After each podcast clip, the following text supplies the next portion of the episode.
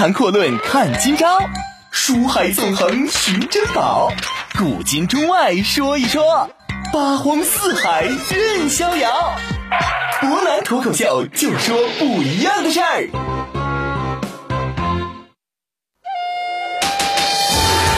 听众朋友，大家好，欢迎您收听今天的博南脱口秀。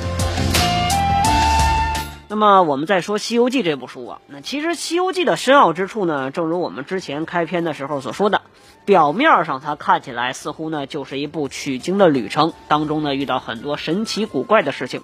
但是如果说您细究的话，实际上更多里边呢，它很有可能是吴承恩笔下关于各个教派之间，或者说啊，我们说天庭之上各个在野党之间的明争暗斗。比如说我们今天要说的这一场。在取经路上，险恶程度仅次于狮驼国一战的非常著名的平顶山一战。其实我们说平顶山一战呢，可能很多朋友就会想起两个人物来：金角大王和银角大王。其实这一战呢，我们得从战前的准备、各个派系之间的活动说起。实际上，这个活动呢，并非是割裂的。我们如果说前后文联系一下，会发现《西游记》各个篇章之间。多少是有那么一点联系，甚至有些联系已经成为了下一篇章的一个明线或者说是暗线。我们说取经队伍实际上到达平顶山的时候呢，太上老君还有斗帅宫这边呢已经被惊动了。实际上我们可以认为太上老君早就开始进行预谋。当年呢孙悟空大闹天宫的时候，可以说呢这一场就是王母娘娘在争夺权力的时候。太上老君呢，作为三十三天啊，三十三重高天离帅宫之上的人物呢，他是属于一个看热闹的。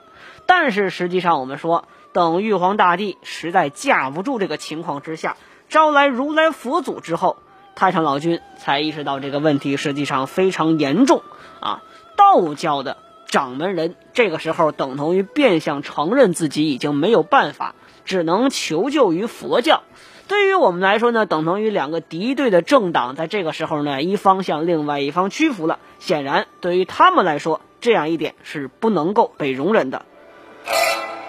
我们说，表面上看起来似乎呢，作为道教的顶尖人物啊，太上老君似乎是没有什么损失，但是实际上他的元气，他的整体的布局已经受到了比较大的损伤，因为西方佛教势力成功的打入了天庭。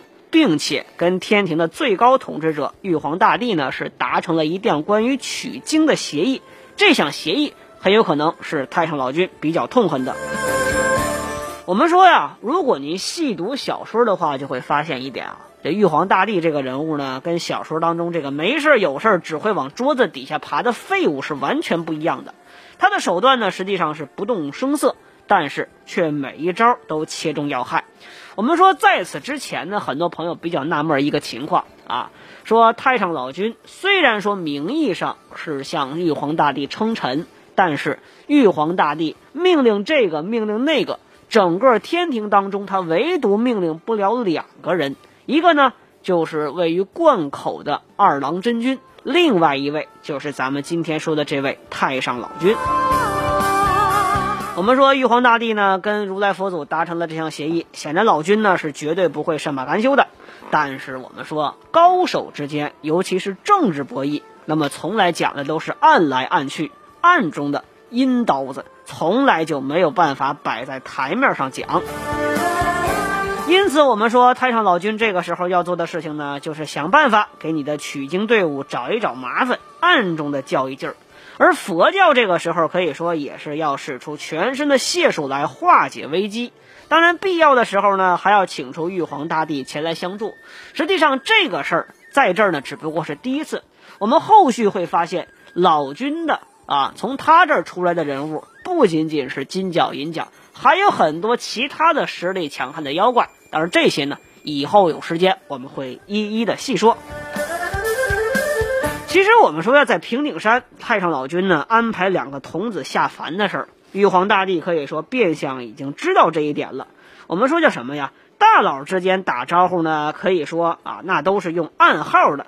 什么暗号啊？之前我们讲黄袍怪奎木狼的时候，会发现这样一个很有意思的现象：奎木狼在重新上天之后，被玉皇大帝派去干什么呀？专门派你去烧火，什么意思呀？之前太上老君不是有两个烧火的童子吗？金角、银角，金童子和银童子。这个时候，玉皇大帝把他派过去，说明我已经知道，老君那边的锅炉工这个时候正好空缺，原先的两个锅炉工呢，很有可能就已经逃跑下凡了。因此呢，玉皇大帝这边啊，孙悟空就得到这么一个消息：两个锅炉工不见了。你们呢，一定要小心，因为斗帅宫是什么地方？可以说呢，开天辟地以来的很多法宝道具，在天庭之上最重的重宝。当属斗帅宫，从他这儿出去的人，显然带的东西绝对少不了，杀伤力也绝对是小不了。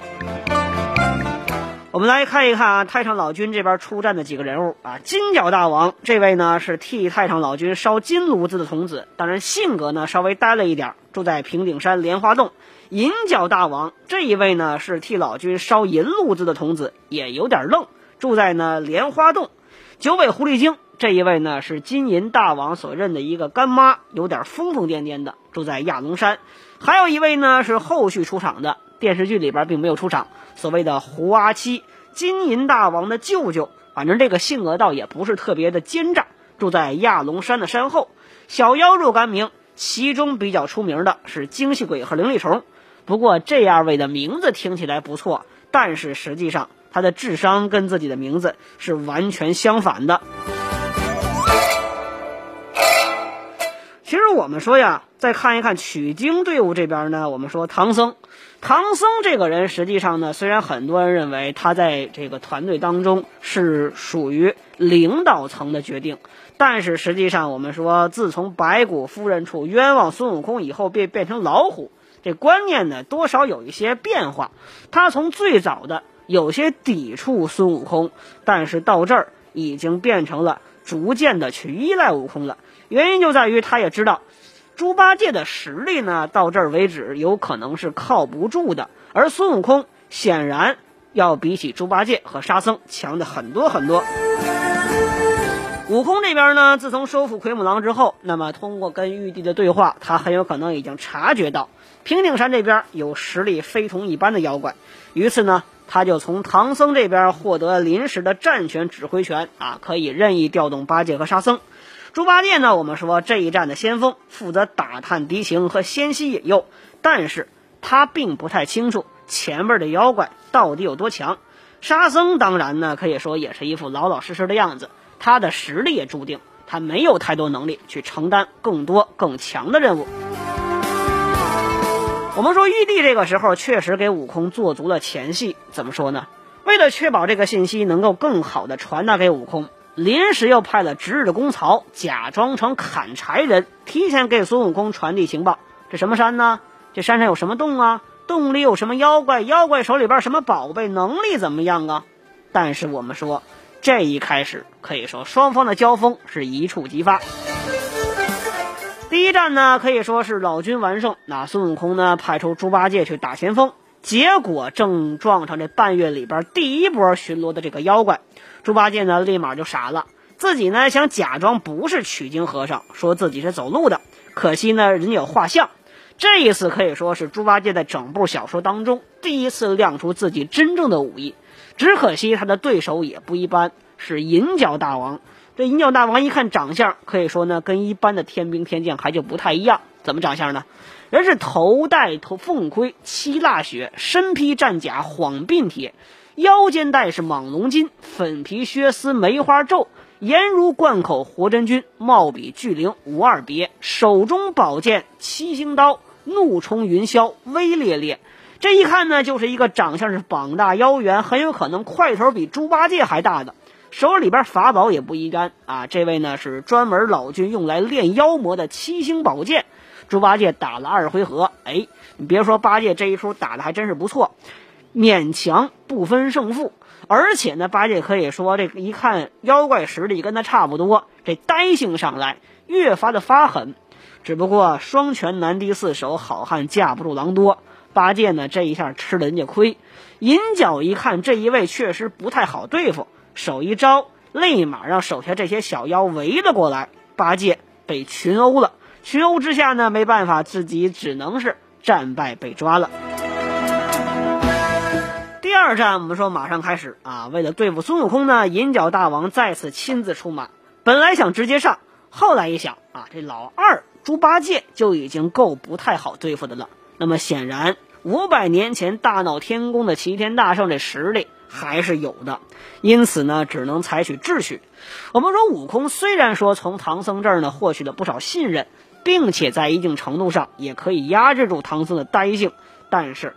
这一仗刚开始的时候，他又被唐僧给坑了，背上了假装成老道的妖怪。可惜这妖怪呢，立马是挪来三座大山，把悟空死死压在山底下，顺道卷走了唐僧。啊，我们说再次证明沙僧的实力呢，确实只属于二流或者说三流，完全抵挡不了银角八九个回合就被人家大手一伸，连带师傅、连带马、连带自己一块给抓走了。我们说呢，面对这种情况之下，武功这个时候是被压得三尸神炸、七窍喷红，自己也是无能为力。到此为止，取经队伍是全军覆没了。我们说事情到了这一地步呢，可以说老君在这布的局已经是大获全胜。那么面对两次失败，取经队伍眼看呢就要毁于一旦了，连悟空的自己呢，可以说都是连哭带骂。怎么说？说可怜呐，可怜呐！你死该当，只难为沙僧八戒与小龙马化龙一场。你说这和尚，当年呢，在白骨夫人的白骨洞前就被骗了个七荤八素，到这儿还偏偏的不吸取教训。可以说用悟空的话说，活该你死，只不过拉上我们这些人给你垫背来了。然后呢，悟空正在这儿念叨，山神土地就过来了。当然说这事儿还有一个前提啊，早就惊动了他们，什么意思？就说他们这批人实际上早早就知道了，早早赶过来在这看察情况。而杰地问他们山是谁的，土地就说我们的山。山下压的是谁？你知道吗？土地装傻，我们不知道压的是谁。当时呢，我们说杰地就火了，人家说这里边压的是齐天大圣，你们俩这小神仙，我看是干脆就不想活了。如果你们俩还不肯移山，悟空出来之后。立马就要了你们俩的命。当然，我们说悟空出来之后，确实让这二位呢所谓的伸过孤拐来，一人打二十棒，要解解闷儿。当然，我们知道这棒子一般人根本经不起，一下啊有可能就要上西天。我们说呢，这二位赶忙说自己平时也不好过，都被妖怪给拘到洞里边，一日一个轮流当值。变相来讲，我们能发现这金角银角大王的实力和派头确实不小。其实我们说这俩山神说的话里边是有虚的。如果说平时真的一个让他们每天都去轮值，那这么要紧的日子，这二位怎么偏偏都没当值，全给放了出来呀？显然，我们说这个时候悟空呢得到的是一个更让他觉得震惊的消息。很久以前能这么使唤土地山神的，也只有他自己，也只有他敢。没想到到了取经路上之后，又蹦出来两个如此强悍的妖怪。玩的跟他当年是同一出，他也感慨了一下，自己还真是没碰上什么好人。当然，我们说呀，老君这边看起来是大获全胜，但是孙悟空在山下压着，不过没被抓住，显然依然是一个很大的隐患。不过这一次，我们说银角大王也犯了一个大错误，他自己没亲自来，反而呢是让两个小妖怪拿着两件顶级的宝贝啊。紫金红葫芦和羊脂玉净瓶来专门压这个去找被压在山下的悟空。当然，我们也不知道啊，这俩妖怪虽然表面上一个叫精灵鬼，一个叫灵力虫，听着名字不错，但是智力显然跟自己的身份实在是不相符。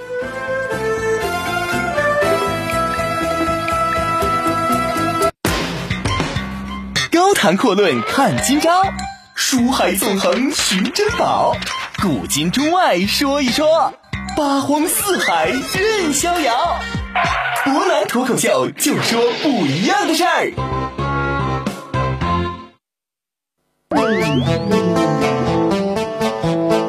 各位欢迎回来，您现在正在收听的是博南脱口秀。刚刚我们提到呢，精细鬼和灵力虫这二位啊，奉着银角大王的命令，拿着两件宝贝来装孙悟空了。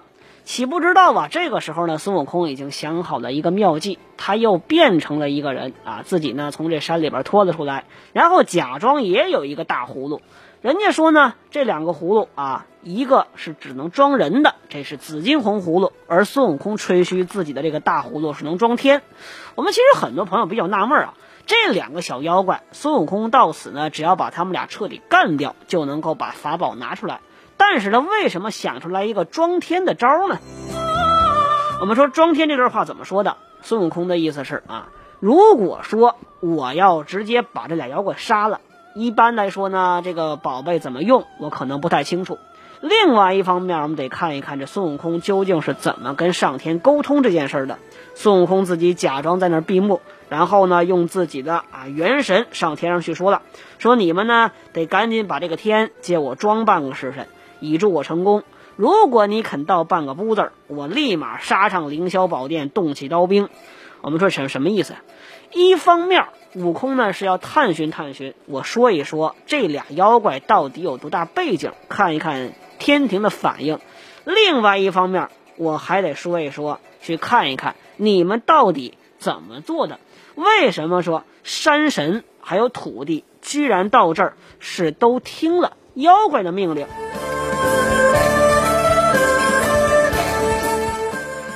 说呀，这件事儿呢，对于悟空来说，以变相而来讲呢，是一件可以说赌博的事儿。因为他这么说，如果说惊动老君，那接下来他要做的事儿很有可能会很麻烦。而且他此时此刻也并不太清楚天上老君对于这件事儿到底怎么看。但是呢，幸好我们说哪吒这个时候主动请缨，到北天门向真武把这个造黄旗给借了过来，从南天门上一盖，把天上。给日月星辰都让你遮上了，这一下我们说这一招变相来讲，说明悟空的智力非常之高。如此一来呢，堪称的是偷天换日，一般人根本就看不出来这几个时辰到底发生了什么。而等老君发现这一切已经不太正常的时候啊，我们说悟空已经成功的把这个两个葫芦换到了手，因此我们说这个时候变相的讲明了一个问题。如果说悟空想要做很多事儿而不方便被天庭发现的时候，你只要把天盖上，这事儿就结了。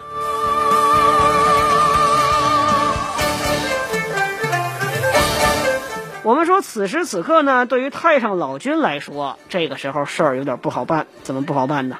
失去两件宝贝的两个妖怪呢，手里边还剩下七星剑，还有芭蕉扇。他们当初下山一共带来五件。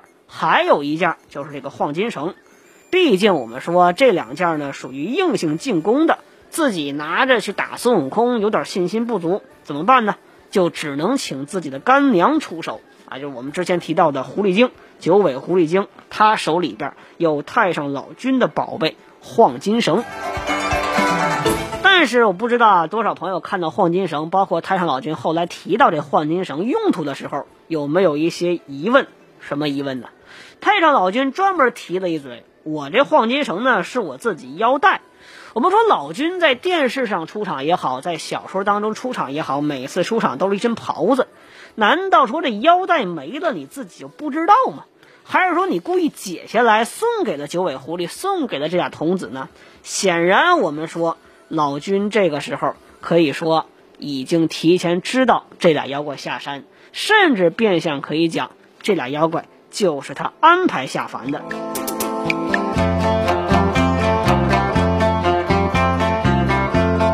而这个时候呢，我们说啊，在经历了一番艰苦斗争之后，最终呢，悟空成功的击败了这个平顶山的几个妖怪。具体剧情呢，其实大家可能也比较了解。但是为什么我们说这一战变相来讲，对于悟空团体啊，可以说呢是非常艰难的？显然，我们说这一战呢是斗智斗勇。而且最关键的是，孙悟空上天庭也求人帮助，也求助了玉帝，还求助了哪吒。最关键的是，连太上老君这本主都找了。如果说不是太上老君来，悟空很有可能还真就拿这俩妖怪没有太大的办法。我们说老君来了之后啊，在这说了两句非常前后矛盾的话。